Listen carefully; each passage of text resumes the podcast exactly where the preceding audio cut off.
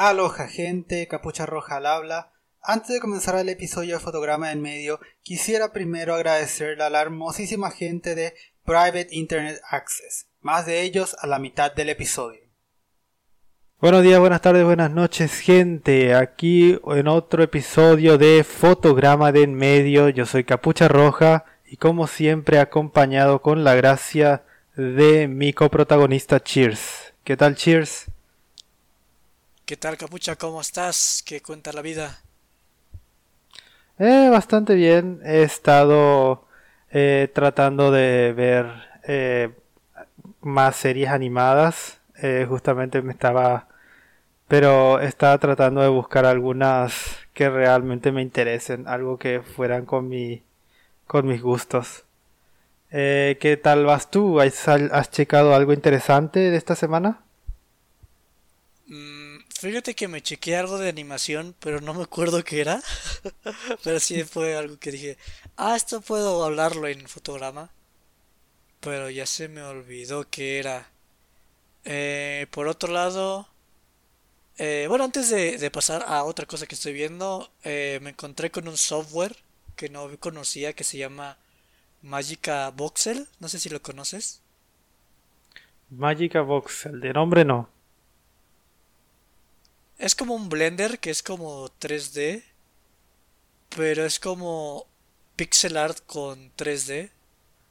Y no sé, ahí estuve viendo bastantes videos como de cómo hacen como casitas o, ciudades o puestos de comida con este como pixel art 3D y, fue como, ah, mira qué padre, no sabía que existía eso y está como, y probé el programa y está como súper sencillo y súper intuitivo, entonces sí, si aquí hay alguien que nos está escuchando y tiene algo de tiempo y quiere como hacer legos en una computadora y terminados padres y rápidos, eh, o sea, porque estuve viendo como tutoriales y la curva de aprendizaje se ve bastante rápida. Bastante rápida para lograr como eh, resultados padres. Entonces, eh, eso fue algo que encontré esta semana que dije, ay, qué padre, eso, eso está buena onda. Y se lo recomiendo, se llama Magica Voxel. Eh, no me acuerdo cómo se escribe, pero ahí búsquenlo y seguramente lo encuentran. Magical Voxel. Eh, sin L, Magica Voxel. Y la otra cosa que me he estado checando esta semana ha sido la segunda temporada de Hilda. Todavía me faltan dos episodios, pero oh. eh, ya la empecé a ver. ¿Qué tal? ¿Mejor? ¿Peor? ¿Igual? Mm, Déjame tomar un traguito de agua antes de dar mi veredicto. Mientras está tomando de agua, eh, que descanse en paz eh, Flash Player. Ya estamos el 29 de diciembre en, en el día en que estamos grabando. Y oh, cierto. al programa que vio nacer que vio nacer a muchas animaciones, a muchas animaciones y videojuegos de Newgrounds y YouTube. Ya, de Congregate, todos los juegos, Armor Games, mi infancia. Eh, pero sí, volviendo a Hilda, eh, antes de hacerte una pregunta de Flash, pero... Mira, fíjate que no sé, porque yo creo que estoy un poquito uh, con lentes de color de rosa con la primera temporada. Pero yo creo que eso es por el primer episodio. O sea, el primer episodio, los primeros dos episodios como que siempre eh, es entrar como eh, súper bienvenido en la serie y ya los otros episodios son como bastante ah, llevaderos, agradables, pero no son la gran cosa. Y la primera, la primera parte de esta temporada como que me recordaba un poco los capítulos que menos me gustaban de la primera temporada. Pero hasta ahora ha habido dos episodios que uno está bonito, no me encanta al final.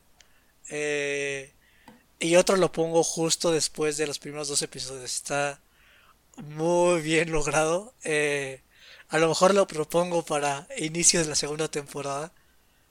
Mm. Eh, a lo mejor se hace como un una costumbre hablar de Hilda todos los inicios de temporada.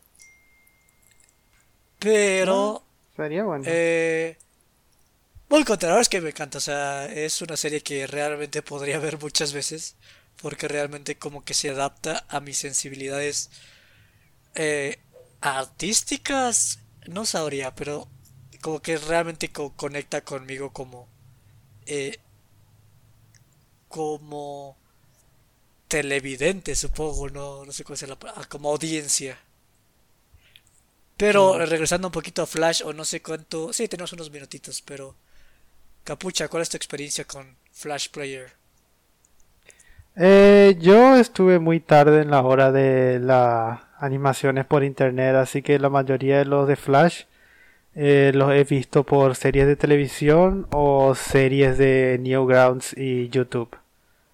Eh, videojuegos realmente yo apenas uno o dos años porque justamente ya era ya a mis finales de la infancia cuando tuve una computadora. Pero en, la adolescencia pudiste haber jugado. No sé, ¿cómo cuántos años tenías? Eh, como unos 13, 14 años. Después ya eh, le entré mucho más a otros videos más de comedia de live action. Yo tuve un tiempo en donde veía dibujos ¿Pero cuántos años estás, ¿De cuántos años estás hablando? De, de, cuánto tiempo estuve en Newgrounds? Eh, ¿Uno o dos años? Ah, no, de, tu edad, o sea, ¿de qué, qué, ¿de qué edad estás hablando? Ah, 13, 14 años. Ah, 13, 14, ya, ya, ya. Ah, era un... por la edad. Era, era un adolescente angustioso, así que eh, justamente eh, por eso justamente me, me desaté de las animaciones, de los dibujos animados. Ah, ya te rendiste en ellos por un tiempo. sí, sí, sí. Ah, igual. Hasta que el anime me encontró y me hizo. Y perdí mi hmm. vida. Vendí mi alma. Al diablo. Al diablo del anime. Al diablo nipón. a un Bible Black. Y, hombre de cultura. Pues yo. Pues yo la verdad es que tuve bastante, yo, yo tuve internet desde muy chiquito, entonces este yo le entré a Neopets. Eh, Club Penguin realmente siempre se me hizo aburrido, pero estaba Club Penguin. Había páginas como Armor Games, eh, Congregate y... Sí, la verdad es que los juegos Flash sí fueron una parte que le metí mucho. No tanto como otros, realmente tampoco tengo como un lazo afectivo muy grande como otras personas que realmente fue una parte esencial de su infancia. Pero sí, qué triste, fue una fue una, gran inspiración para muchos artistas. Sí, y eh, fue una parte muy grande de la, del desarrollo de Newgrounds. Creo que, lo, creo que el 90% de todo lo que estaba ahí era de Flash Player, eh, una época. ¿De cuál? ¿De Newgrounds? Sí. Mm, pues fíjate que yo no, yo no chequé mucho Newgrounds. Eh, yo lo que me metía a Newgrounds era checar la música. Porque había músicos muy buenos en esa plataforma. Mm. Pobrecito, decimos como si fuera que está muerto, pero todavía sigue vivo y coleando a, ver, a duras penas. pero ya, ya pasó su época dorada. Aunque lo, lo quieras o no, ya pasó su época donde era un lugar. O todavía hay mucho, mucho buen artista, eso no lo niego. Sí. Todavía hay muchos artistas buenos, solamente este que es es casi como por los animadores o los artistas lo hacen más por obligación que por otra cosa. Es como que si eres artista ilustrador, tienes que tener una cuenta de Instagram o de DeviantArt. Ah, eso sí. Es, es la red social, tienes razón. Pero bueno, capucha, este, ya vamos a llegar los 10 minutos, entonces vamos a cortarle un poquito antes de que nos sigamos de largo hablando sobre eh, un poquito divagando. Sí, bueno, que paz descanse Flash Player, pero tenemos que seguir adelante. La vida sigue. Los muertos eh, los recordamos, pero tenemos que dejarlos morir. Ya no se puede decir que la vida es un flash. ok, eh, Cheers, tenemos eh, dos obras cinematográficas audiovisuales de animación que discutir. Una es de Estados Unidos y la otra es de Japón. ¿De cuál quieres discutir primero? Um, como quieras, la verdad es que eh, Fantasia yo tengo mucho, Daikon tengo, Daikon realmente lo escogí para dar un sermón. Entonces, como, quieras tú. Pues eh, Daikon yo no tengo mucho de qué hablar, así que vamos a comenzar con eso. ¿Te parece? va, ¿qué va? Bueno. Antes de ah. que diga la razón por la cual lo escogí, Capucha, ¿qué, piensas? ¿Qué opinas? Bueno, primero voy a explicar eh, para los que no conocen Daikon. Oh, cierto, tienes toda la razón. Eh, Daikon son eh, Daikon 3 y Daikon 4 son dos obras de animaciones de 5 minutos creadas por la compañía antes llamada Daikon Films, creo que se llama, y que ahora se renombró a Gainax. Creo que eran de los 80, estuve viendo en Wikipedia, así que no sé, no sabría decir si es que justamente eran esos. Pero la primera animación eh, constaba de eh, cuatro artistas, que me pareció bastante increíble. Bueno, y no tan sorprendente porque uno de ellos fue Hideki Anno, eh, uno de los renombres del anime. Y son como cortos animados de la, de nuevo, de la compañía Gainax, antes de que se llamara Gainax de una convención de no sé de qué realmente que se llama Daikon que eh, justamente es una celebración de la cultura otaku la primera es sobre una niñita llevando un vaso de agua a un rábano y el segundo es una eh, chica coneja playboy eh, peleando contra Darth Vader. En resumidas cuentas. tiene, tiene tanto. Tiene tanto más. Es que es, es un poco difícil de describir de qué, de qué va la, Aquí añadiendo un poquito de contexto. Eh, me voy a adelantar un poco porque realmente yo iba a dar como todo el contexto. Ah, sí. Ok, sí. es divertido ver cómo Capucha. Es divertido ver cómo Capucha lo describe. el escenario es tuyo para, para decir no, el No, no, un paréntesis aquí rápido. Eh, antes de que vayas con tu opinión. Y antes de soltarme yo eh, a grandes lienzos. Pero. Eh, digamos que la segunda. Son cortos con tributo a todo como lo la cultura de fantasía y ciencia ficción. Entonces el segundo corto básicamente está la protagonista eh, compartiendo pantalla con multitud de franquicias reconocibles como Godzilla, Darth Vader, eh, Star Trek, eh, Spider-Man, Captain Harlock, Space Battleship Yamato. Básicamente es como un tributo a todo lo otaku antes de que existiera como tal una cultura otaku que se llamara otaku. Entonces, este. Cuando este, era un insulto y no una. Cuando era un insulto. No, ni siquiera, ni siquiera. sí. Eh, la cultura otaku hay que decir que justamente antes se denominaba, es como que la versión japonesa de la, de, de la web. Antes no, significa, antes no significaba solamente los japonés, según tengo entendido. Así que por eso podemos ver Star Wars tanto como Godzilla en ese corto animado. Eran los ochentas, básicamente. Exactamente. Y dado que yo tengo muy poco de qué hablar sobre este corto, eh, voy a dar mi, opinión. Eh, me gustó bastante, realmente.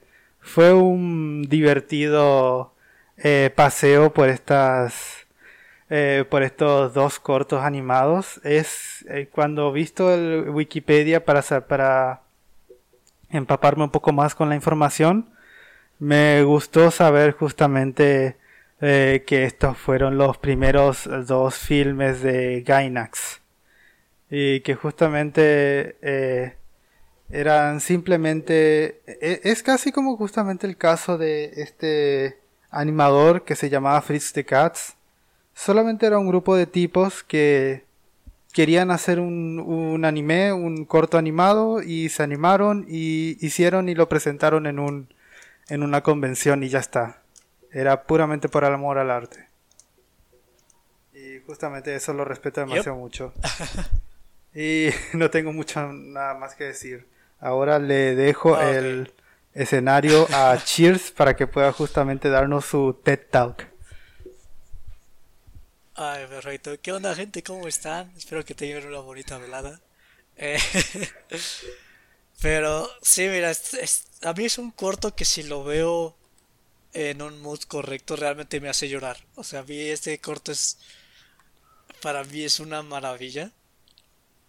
Que si no has visto, si no estás familiarizado con el impacto de Gainax o con uh, los trabajos de Gainax, es como que realmente lo puedes ver y está, ah, está divertido.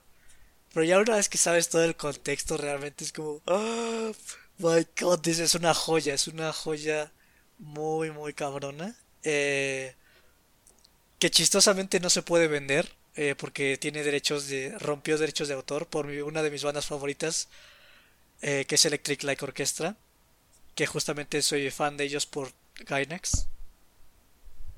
Pero o sea, lo, lo, que está bien cabrón de, este corto es que eh, imagínate que estás en los ochentas. O sea, no tienes ni, internet, no tienes nada de lo que tienes hoy en día. Y la información pues es como un poco difícil de acceder. Y en ese entonces los animadores aficionados no trabajaban sobre filme, trabajaban a lo mucho en sus cuadernos o, o tenían sus hojas, pero realmente nunca llegaban a celuloides. Mm. Y estos eran, recuérdame el número, eran tres o cuatro personas las que trabajaban en el primer corto. El primer corto cuatro, en el segundo corto doce. Once, a doce. Y en el primer corto realmente solamente había uno que sabía un poco de animación. Nosotros tres no tenían ni idea. Los otros tres nada más eran asistentes. Eh, Hideki Anno era, era el único que medio sabía. Creo que empezaba. No sé si ya había empezado a tener trabajo para Daikon 2. Eh, pero digamos que Hideki Anno estaba estudiando cinematografía en ese entonces. Y lo padre es que revolucionaron la industria muy, muy cabrón estos, estos cuates. Porque lo que hicieron. O sea, en primera. Eh, digamos que los. Eh, digamos que el Comiket. Que es el Comic Con de, de allá de Japón. No sería lo que es hoy en día si no fuera por Daikon. Si no fuera por Gainax. Porque digamos que lo que hicieron. Eh, uno de los productores es que se fue a Japón. Ah, se fue a Estados Unidos y le gustó mucho cómo los americanos hacían sus convenciones, porque en Japón lo que pasaba es que estaba muy separado todo, o sea, estaban los de los fans de eh, ciencia ficción dura y estaban los fans de caricaturitas, ¿no? Los fans de eh, Gundam y de Yamato. Entonces estaba como que todo muy segmentado y lo que hicieron ellos es eh, juntar a todas estas comunidades en un solo evento y como que realmente, eh, o sea, cambiaron el modelo de cómo se hacían las convenciones en Japón.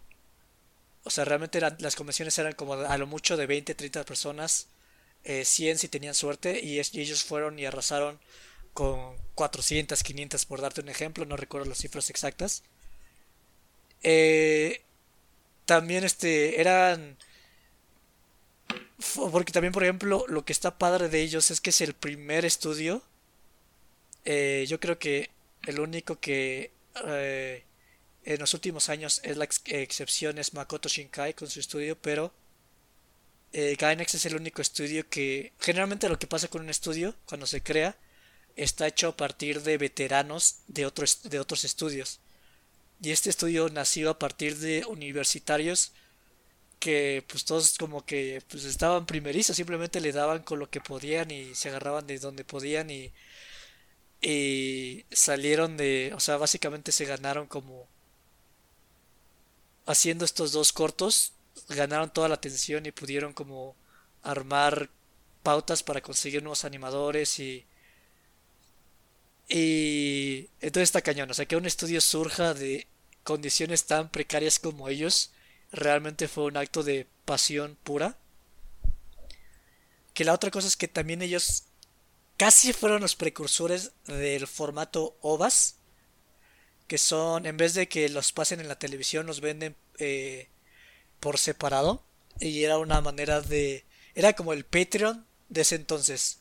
O sea, si tú quieres hacer algo, una animación un poco más independiente, te asociabas con tiendas eh, de, departamentales para vender tus DVDs por fuera de la, de la, televisión. Y ellos fueron los que casi empezaron a hacer esto. Eh, con la excepción de que eh, los copyrightaron y ya no podían vender su, su mercancía.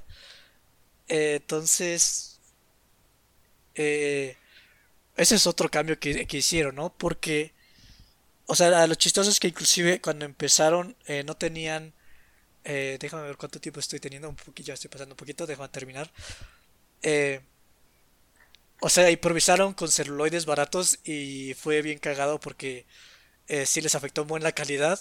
Pero pues así, así fue el estudio y realmente eso, esa como energía de hacer las cosas por, por amor fue lo que los llevó tanto a su a, a la cima como a la quiebra, porque realmente digamos que antes de Evangelion, porque ellos son los creadores de Evangelion, de Pantheon Stocking, de Tengen Toppa Relagan, de Fuliculi, que para los que no ven anime son títulos de alto calibre.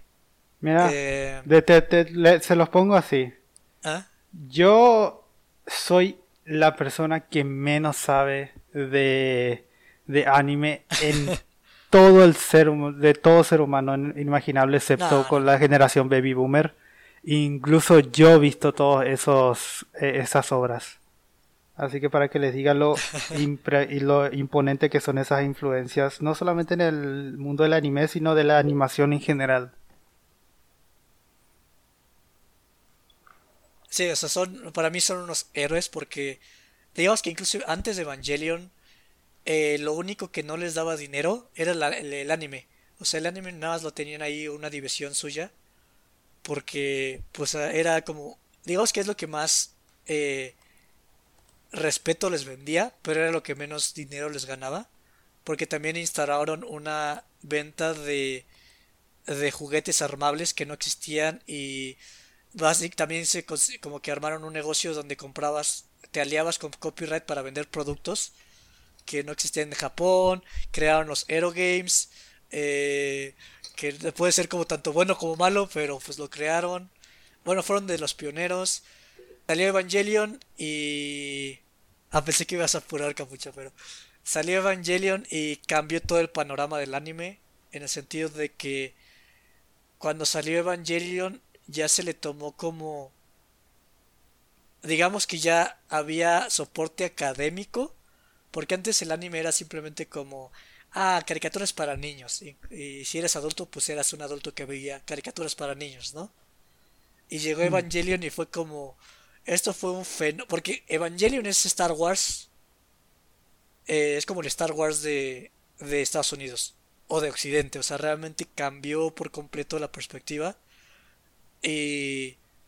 Además de que a diferencia de Star Wars, pues Evangelion tiene como temas muy filosóficos y psicológicos. Entonces era como una era como un libro que marcó la, las nuevas generaciones, pero en este caso fue un anime, entonces por primera vez se le otorgó soporte académico a la animación, o sea, como que ya fue por primera vez tenía reputación, ya, ya se le consideraba algo más grande que simplemente entretenimiento. Y esto como que causó muchas obras que querían también romper el molde, como Cowboy Bebop, eh, Zero Experiments Lane, Ghost in the Shell salió a la vez de a la par de Evangelion, Havaner Enmei, a Utena, todos estos como eh, series experimentales que realmente Evangelion como que les dio esa espinilla de poder de los que de que los creadores podrían crear cosas así y y vivir de ello, ¿sabes? No morirse de hambre por un título fallido. Y además de que también, eh, digamos que eh, Gainax, después de tener dificultades con una obra que no era original, eh, dijo que se propuso hacer puras IPs originales eh, en la gran mayoría de sus obras. Y muchas obras a partir de ahí se empezaron también a querer hacer obras completamente completamente originales porque lo que pasa en, en, el anime es que mucho depende de este círculo de se vende el manga, luego las películas, luego los live actions, luego los animes, luego la música. Entonces es como mucho de mercancía, entonces todo el dinero se distribuye. Y Gainax lo que hizo fue algo muy similar como Disney, que Disney le quitaron su primer ratoncito Disney y Disney dijo, no, vamos a hacer puras obras originales para que todo el dinero sea para nosotros, básicamente. Entonces es un estudio... Aprendieron de sus errores entonces. Ah, sí, no. O sea, es un estudio muy padre porque realmente tiene una pasión muy grande. Pero era un desmadre. O sea, eh, el hecho de que fuera un desmadre fue lo que los hizo tan diferente al resto. Pero también los hizo... Eh, Evangelion terminaron evadiendo impuestos para poder terminar la obra porque nadie sabía cómo financiar. O sea, eran todos gentes que salieron y, y decían, sí, tú hazlo y ya vemos cómo nos encargamos del dinero. O sea, completamente diferente a los japoneses normales. Eh, entonces empezaron a endeudar, eh, ya no estaban terminando Evangelion y, y tuvieron que evadir impuestos y uno se fue a la cárcel. Y fue todo un desmadre, ¿no? Entonces no es el Star Wars de, de Japón, sino que es el Pinocho de Japón. una obra que les llevó a la, a la quiebra, a la compañía. No, sí, o sea, los llevó a la quiebra, pero justamente por hacer esos riesgos, Evangelion fue lo que fue y al final terminaron pagando su deuda como tres años después, pero lo terminaron logrando. Y... Y eso es para los que vieron el final de Evangelion a Donald porque... Ajá. sí. Y Gainax ya murió, o sea, todavía sigue, pero realmente es un cadáver que ahí medio intenta sobresalir en algunas cosillas y no le sale. Eh, tristemente, eh, ya la gran mayoría de los gran artistas de renombre se fueron. Yo Yoshinari y Hiroyuki Maishi salieron para hacer Trigger. Eh, uno de los diseñadores de personajes más importantes se fue con A1 Pictures, me parece, los que hicieron Idol Master. Hideaki Anno hizo su propio estudio, Estudio Kara. Y hubo una división que nada más le quitaron la X y es estudio Gaina. Entonces Gainax básicamente ya todo el talento se fue. Y lo triste es justamente porque como eran un desmadre... Solo se quedó el nombre. De Sí, solo quedó el nombre. Pero como eran un desmadre cómo manejaban sus finanzas, eh, digamos que ya no estaba como funcionando bien el proyecto. Entonces ya les empezaban a poner muchas restricciones a los artistas. Y pues fueron artistas que básicamente eh, les dieron toda la libertad por 10 años. Entonces cuando les empezaron a poner peros fue como, a ver, espérate, nos, nos criaste para ser como súper expresivos y ahora nos, nos quieres limitar. Entonces, pero fue justamente por eso, o sea, fue el hecho de que eh, administrativamente Gainax siempre fue un desmadre. Entonces, y, ah, y otra cosa también fueron. Fueron los que. depende cómo lo veas. Eh, puede ser bueno como malo, pero. Fueron los que hicieron la cultura otaku como es hoy en día. O sea, realmente ellos fueron como los que eh, trataban. Ellos. La filosofía, la filosofía de ellos estaba bien padre porque era como. Ser un otaku, pero ser productivo. O sea, que tu otaku que es sea eh, productiva, ¿sabes? O sea, que realmente le deje algo a otras personas. Y, y, eso lo aprecié mucho, pero pues terminó degenerándose en el otaku de hoy en día, ¿no? pero ellos fueron como la fuerte más grande de eh, del, del otaku. Eh, Entonces, este... Trigger, Trigger no es la compañía que hizo la primera temporada de One Punch Man. No, esos son Madhouse, también muy buen estudio, pero Trigger es, son los creadores de Kill la Kill, eh, Academia y Space, Space Patrol Lulucop. Ah, ¿Qué otra es famosa? Hay una que salió hace poquito que es muy famosa, pero Darling in the Franks, que fue un, un caos, pero son como los estudios ahorita más importantes que hay, Trigger. ¿Te diste cuenta de que, o sea, llegaste a ver el, el video de Daikon 4 que fue reconstruido por un AI para hacerlo a 720p? He visto ese 120p, no, no sabía que fue reconstruido con AI. Fue bastante, es bastante interesante, o sea, eh, realmente hizo un buen trabajo la inteligencia artificial al reconocer todos los, tanto los, eh, las líneas como las, como el coloreado. Nice, no sabía eso, pero volviendo a Daikon, eh, por eso quería recomendar este corto. O sea, a mí este estudio me encanta. Podría hablar como horas de este estudio. Ahorita traté de meter lo más posible para explicar por qué es un estudio tan importante. Entonces, cuando sabes todo esto y ves el cortometraje, realmente para mí se paran los pelos de puntita porque es como, wow, estos, eh, o sea, estos se volverían héroes en el futuro cuando eres entonces eran universitarios. Entonces, eh, muy bonito el corto, lo recomiendo. Eh, igual, si no eres fan de Gainax, pues va a estar padre, no es la gran cosa. Pero para el año en que salió, es, fue una joya. O sea, realmente la animación del Daikon 4 es increíble para los estándares de ese entonces. Es, es una, un sentimiento tan realmente eh, enternecedor cuando un héroe tuyo o cuando una persona o cuando una compañía eh, que tanto eh, que, que, tanto le tenés estima termina siendo algo famoso hay un piloto nuevo que justamente fue hecho por una por Zack Hadel, para quienes no conozcan, será es Psyche Pebbles, un animador estadounidense que hizo un piloto no me acuerdo si es que fue este año o el año pasado, el 2020 me distorsionó completamente el tiempo, pero es tan hermoso justamente y justamente me parece es increíble, es un sentimiento tan grande, tan grato el saber que justamente ver eh, los comienzos de, de, esta persona, justamente que se le reconozca, que se le aprecie. Y creo que justamente creo que es un, un término al revés.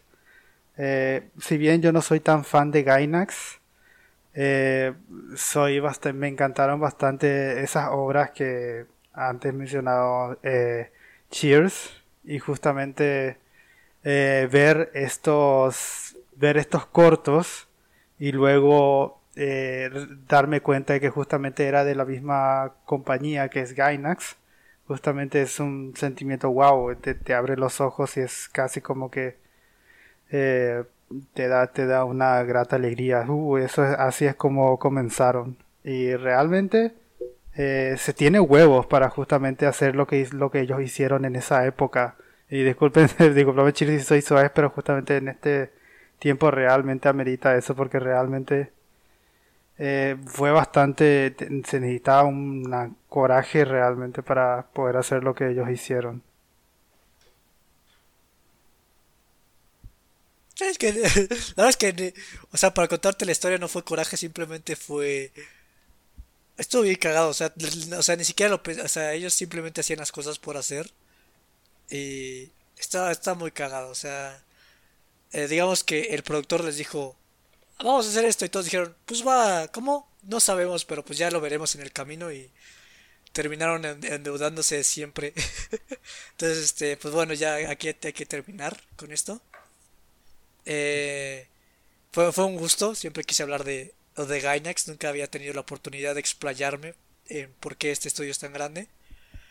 Y, pero eso es todo por hoy, eh, gente. Ya me explayé un poquito más de lo que debía. Entonces vamos a estos comerciales y regresamos. Sí, muchas gracias Cheers por darnos esa información de Gainax.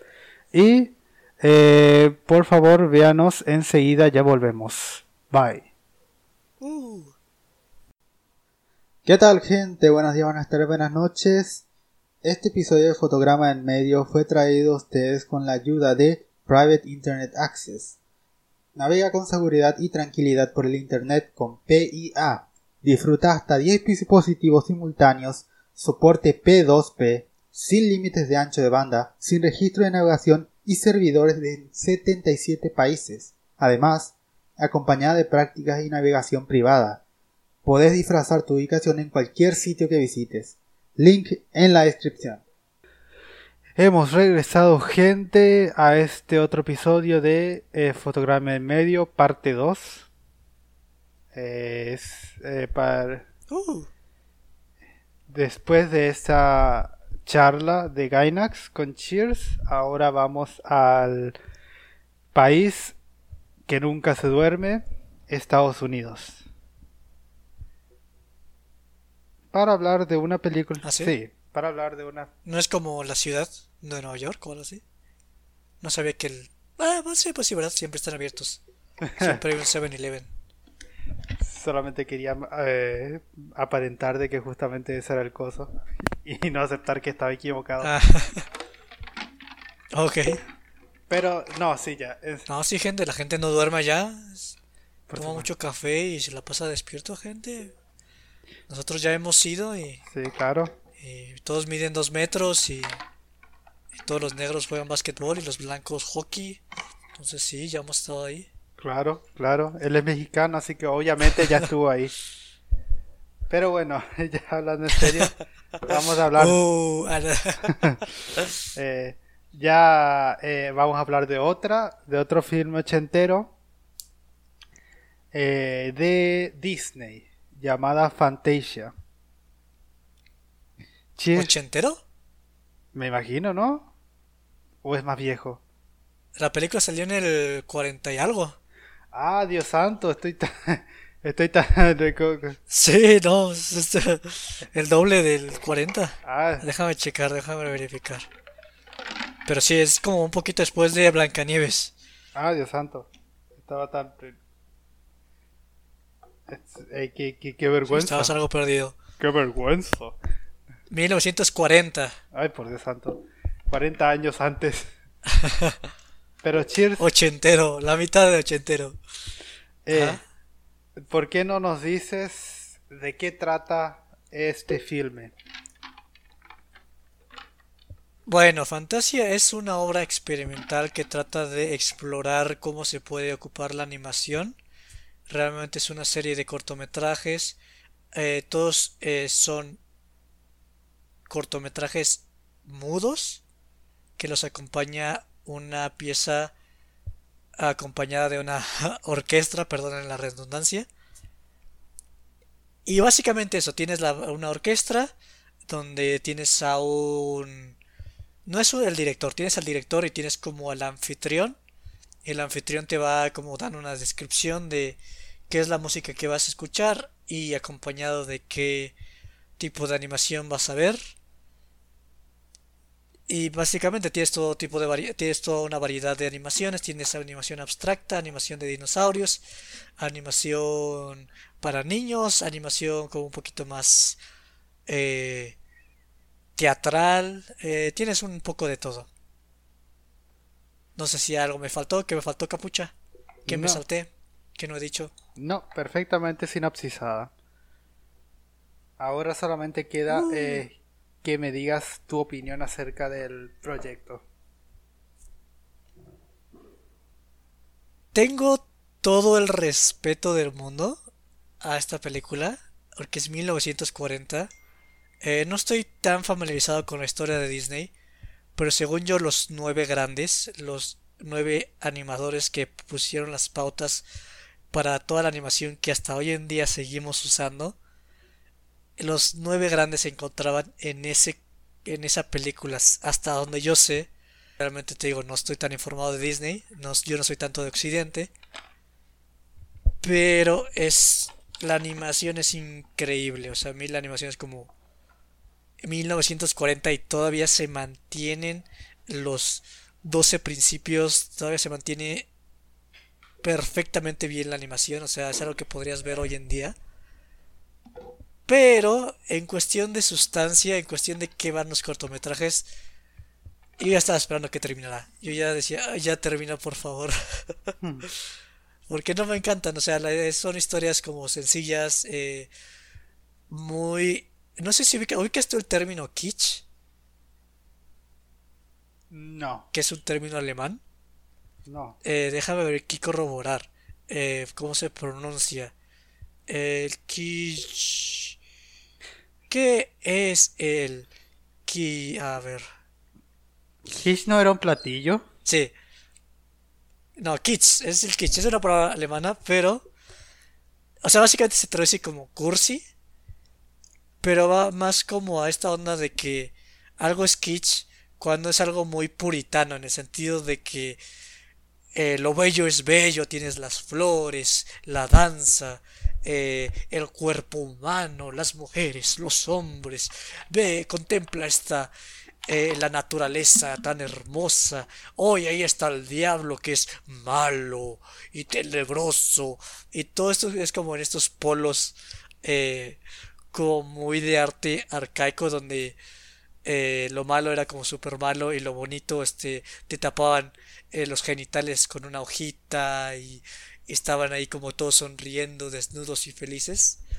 Eh, entonces yo veo esta fantasía y para mí es como wow la palabra kitsch o la cómo, la gente interpreta la palabra kitsch aplica perfecto para esta película porque todo es eso o sea todo es muy como arte el, el gran arte no el arte fino. Entonces, pues era 1940, o sea, justamente estas películas eran para la o era para el público de masas que constataba de principalmente de todos los blancos de clase media que pues sí era como el o el arte, ¿no? Entonces, este muy chistoso, pero yo creo que en ese apartado sí está un poco eh, arraigado a su época. Y básicamente esa es mi opinión, no sé tú qué opinas. Ah, no sé si estoy tan de acuerdo con tu interpretación del cosa. Estoy exagerando un poco, pero sí me. Eso es lo que la sensación que me da. sí, no, o sea, sé a dónde te estás yendo justamente, pero no sé si sea culpa de Fantasia tanto como es la culpa de el, la orquesta en sí, los números en sí, porque justamente el presentador lo que estaba tratando de hacer, o sea, lo que estaban tratando de hacer estas personas en esa época era mostrar esos números clásicos de orquesta, estos números clásicos de, de música y justamente qué es lo que representaban. Y no podían irse demasiado fuera de lo que justamente es el molde, así que justamente no solamente es viejo por ser de 1940, es aún más viejo porque justamente son conceptos e historias de músicas eh, de orquesta ya aún más viejas eh, de antes. Eh, también no sé si es, o sea, el arte se mantiene, realmente sí. Hasta ahora veo los, el último, por, por ejemplo, el último número, el de Ave María, eh, como las diferentes capas del, del, humo de la gente pasando con velas y el agua reflejándolos a ellos es increíble es realmente es una obra que habrá tomado que no sé cuánto habrá tomado pero es increíble. Eh, pero sí o sea creo que es más por el hecho de que es una obra arcaica pues, eh, es no por, ese lado no le puedo culpar tanto a la animación o los animadores por e, por ello. Porque si es que vas a porque si es que justamente estaban explicando y lo que querían hacer era explicarle a los niños de qué iban esos números musicales no podías agarrar y hacer eso y cambiar completamente la historia por uno más interesante o sea que muchas historias realmente son inventadas. O sea, sí tiene como una historia. Lo mismo lo, mismo lo explican en la película. Pero, o sea, yo, yo la verdad es que no tengo ningún problema con que sean así los cortos. porque realmente lo que querían ellos era como realmente difundir el potencial de la animación como un arte que se mantiene por sí solo, como un arte mismo, o sea, no es un arte inferior, es un arte que puede aportar bastante en todos los aspectos, pero está arraigado a los valores de, ese entonces, que pues está bien, ¿no? O sea, es una obra, o sea, si quieres demostrar los valores de una época, pues perfecto. El único problema es que, pues sí, este, en unos eh, 80 años va a lucir un poco extraña, ¿no? Porque ya van a ser valores que ya no empatan con la gente y, como amigo, o sea, personalmente a mí los... Eh, no, no son valores morales, simplemente son valores de apreciación. Realmente no empatan conmigo en absoluto. Pero lo respeto mucho. O sea, si es una película que digo y digo, wow. Eh, pero ah, ¿qué ibas a decir? Perdón. No, que creo que en ese tema, creo que eso que acabas de decir realmente estoy de acuerdo.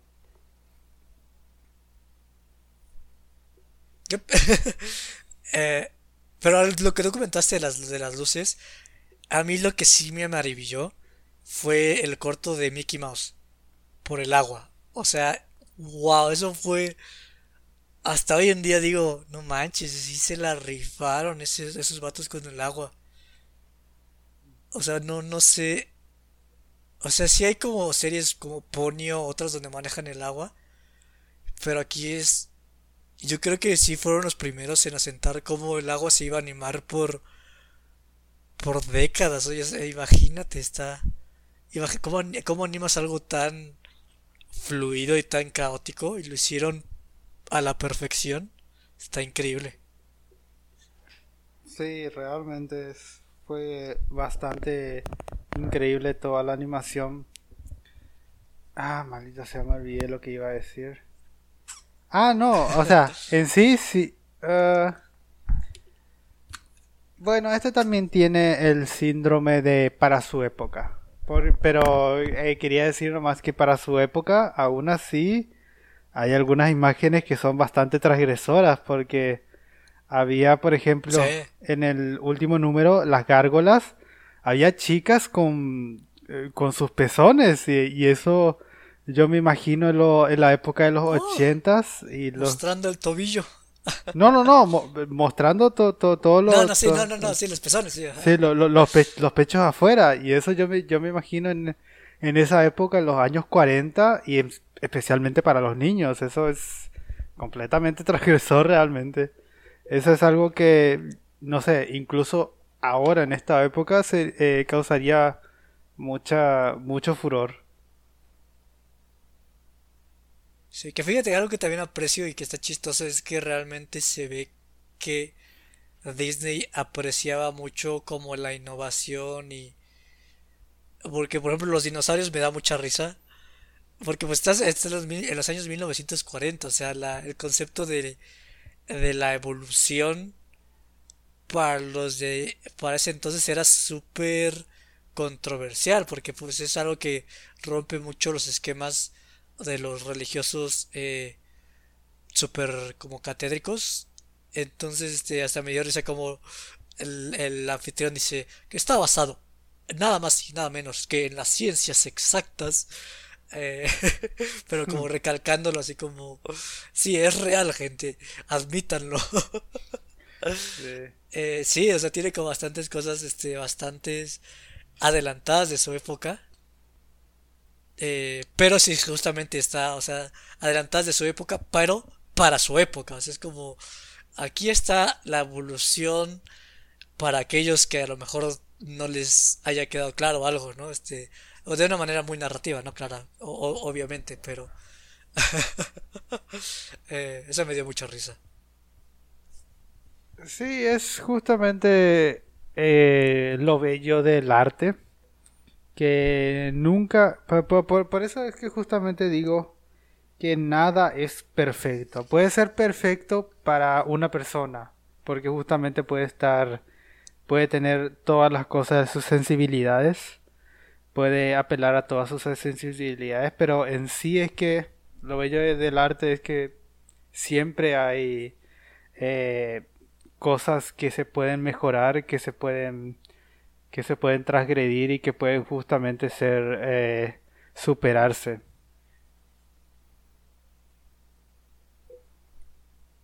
Yo. te cambia el mundo. No, no, no, es que no, tengo tanto que decir. Ah,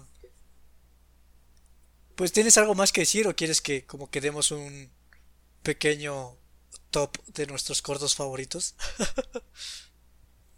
ah, sí, o sea, eso último, solamente para terminar la idea, es que... Eh, no, es que hoy me di cuenta de que... ¿Cómo se llamaba? Había una institución estadounidense de la preservación de filmes, un compilado de filmes que justamente que eh, crearon gran influencia en el impacto de la cultura, especialmente la americana. No sé si es que tú la hayas conocido. No, no me suena. Eh, bueno, ahora recién, eh, creo que este año aceptaron a Shrek como un filme que ¿Ah, impactó a la influencia, sí. no, eh, no, es que me está, no estaba pensando nomás justamente en la idea de que justamente el arte no es perfecto, es que cómo eh, van pasando los años y cómo van cosas como por ejemplo el principio de Gainax y esta película Fantasia. Si bien eh, lo vemos con estos nuevos ojos contemporáneos que ya han visto cosas mejores y que si bien todavía se pueden apreciar y se, se, pueden ver se puede ver el paso del tiempo justamente eh, cosas que eran increíbles en su época eh, han sido ¿cómo es que se dice? han sido eh, superadas por obras eh, por obras a través de los años. Pues sí, básicamente, ah, aunque sabes que, o sea, estoy pensando que Blancanieves fue del 37, me parece. No sé si entre Fantasía y Blancanieves hubo algo.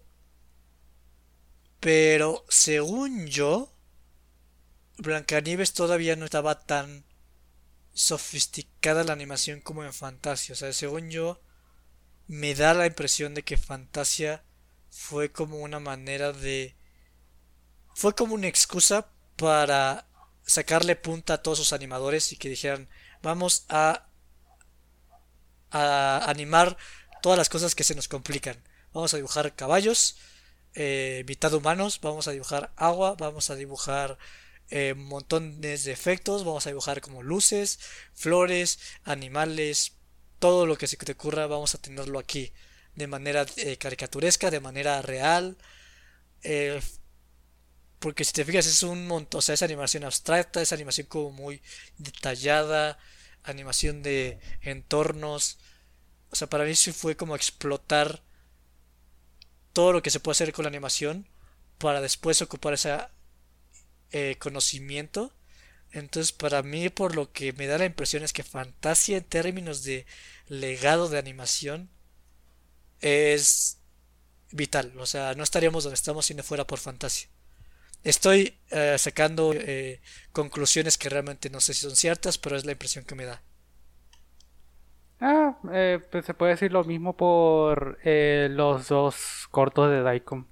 No estaríamos donde estaríamos si no fuera por eh, la influencia de Gainax. Aunque con un poco de cooperación Gainax no dejó un legado tanto en la animación. Fue muchas otras cosas, pero la animación no. Que eso, eso es lo cañón. O sea, realmente la animación no ha cambiado mucho en los últimos 80 años.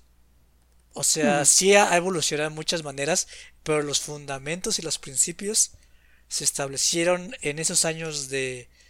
Un poquito eh, antes de Disney y en los principios años de Disney. O sea, ahí se, sentó, se sentaron los 12 principios de la animación, se sentaron un montón de cosas, cómo funcionaba, y a partir de ahí lo único que quedó fue refinar, pero no ha cambiado mucho la animación. La animación 3D tampoco eh, cambia cómo lo haces, pero los principios son los mismos. Entonces sí está cañón que... O sea, aquí son los meros principios de todo lo que estamos hablando hoy en día. A diferencia de, de, Gainax, que ahí simplemente fue un poco más como cultural de cómo se consumía el anime y la cultura otaku. Entonces, sí, es, es aún más grande el mérito de Disney. O sea, realmente, aunque me cague Disney, eh, la animación tradicional siempre se lo he respetado demasiado. Porque nos ha dejado muchas cosas. Ah, no te preocupes, todos odiamos a Disney. Eh. todos, todos deberían odiarlo. Deben. Si no odias a Disney, es tu labor, es tu obligación odiarlo. Como artista, no, legalmente sí, que sí, eh, como artista deberías odiar a Disney por lo menos como compañía. Es, la que... y Los artistas que están en Disney los respeto. Los altos mandos de Disney, no. Ahí hago la aclaración. No, va, por eso dije Disney como compañía. Si eres artista, Disney como compañía debe ser, es tu enemiga, es tu enemiga total, absoluta. Básicamente. Pero ya se nos está acabando el tiempo, así que tenemos que hacer eh, nuestro top. Yo ah, eh, voy a hacer simplemente un top 3 y no voy a hablar mucho de ellos porque justamente tiempo.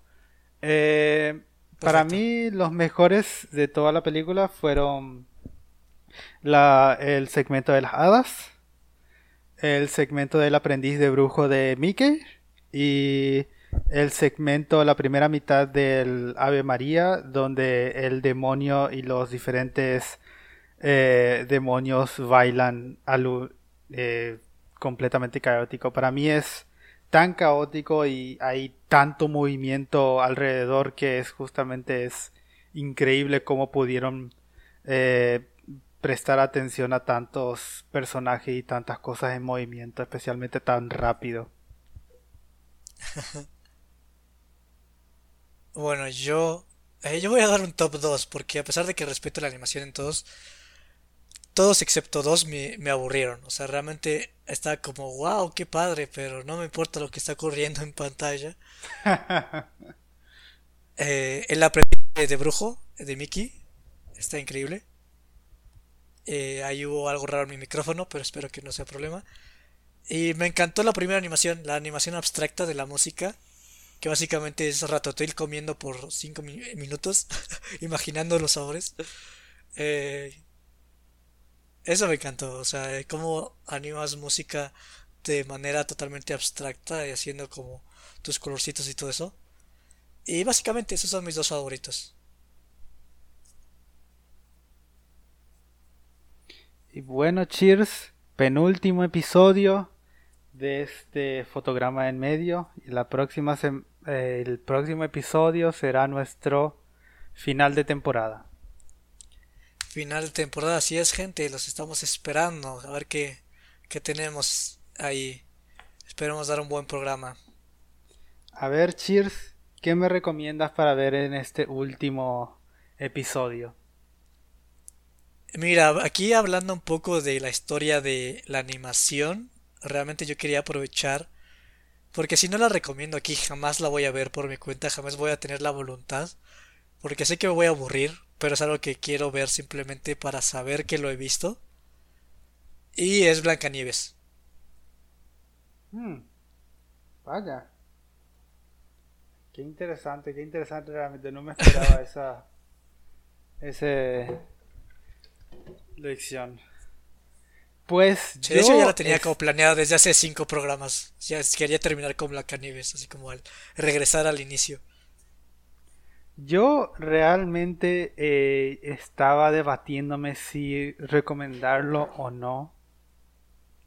Pero eh, voy a, volver a hacer un círculo de este fotograma en medio y voy a recomendar los tres últimos episodios de Hilda de la primera temporada.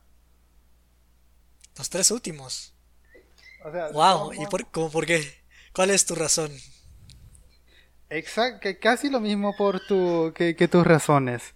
para volver todo al, al, al inicio. Eh, pero ok. justamente fue Es que yo quería hablar de. Hilda el primer episodio, perdón que yo quería hablar de Hilda empezando la siguiente temporada, entonces no sé si a lo mejor haya como un poquito de redundancia. Como tú, tú, como tú opinas, la verdad es que es tu programa. Entonces, No, no, co- co- co- co- como vamos a estar teniendo mucho tiempo, así que justamente Hilda, la segunda temporada, creo que nos dará bastante de qué hablar, ya que justamente vamos a estar...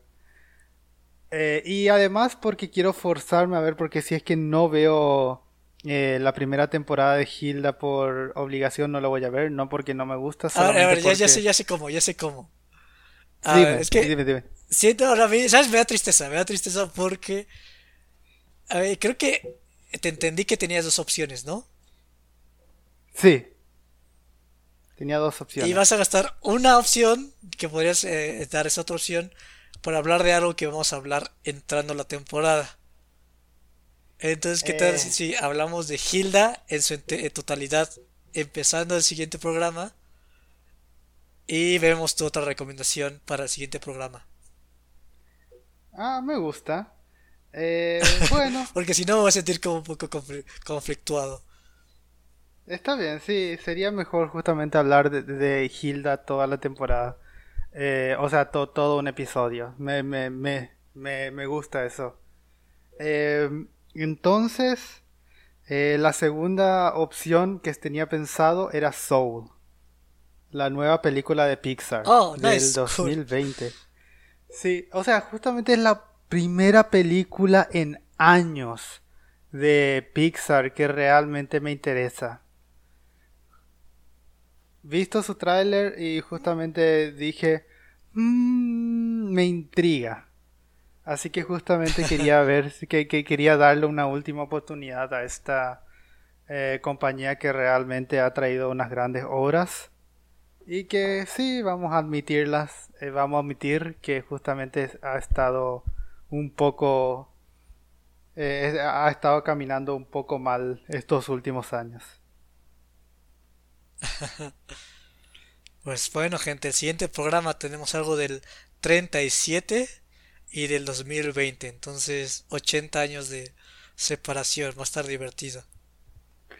Sí, eh, eh, realmente no lo había pensado así, muy interesante. Ok, pues bueno, gente, fue un placer tenerlos aquí. Capucha, gracias por, por compartir tu tiempo en hacer este programa. Yo me lo paso muy bien aquí. Muchas gracias por acompañarme, Cheers. Fue una, fue muy grato estar contigo. Claro. Y nos Acá. vemos a ustedes en el próximo episodio de Fotograma en Medio. Ya están, gente. Bye bye. Tomen agua. Bye bye. Feliz año nuevo. Bueno, aquí va a ser feliz año nuevo, pero seguramente cuando salga esto ya pasó mucho tiempo. Los vemos en el siguiente programa, gente. Bye.